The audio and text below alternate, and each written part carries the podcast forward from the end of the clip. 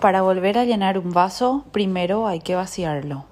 Si llegaste a esta verdad, vaciar tu vaso de creencias es un acto imprescindible para tener un avance.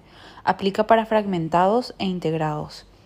El vaso puede encontrarse medio lleno o lleno completamente, y el no desechar su contenido impedirá que esta información entre de manera cabal, limitando su entendimiento. El entendimiento será o no permitido por su entidad dueña, la cual tiene el control de sus programaciones.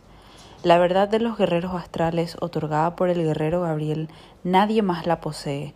Haz uso de esta oportunidad única en este ciclo de existencia. De Esmeralda Maldonado.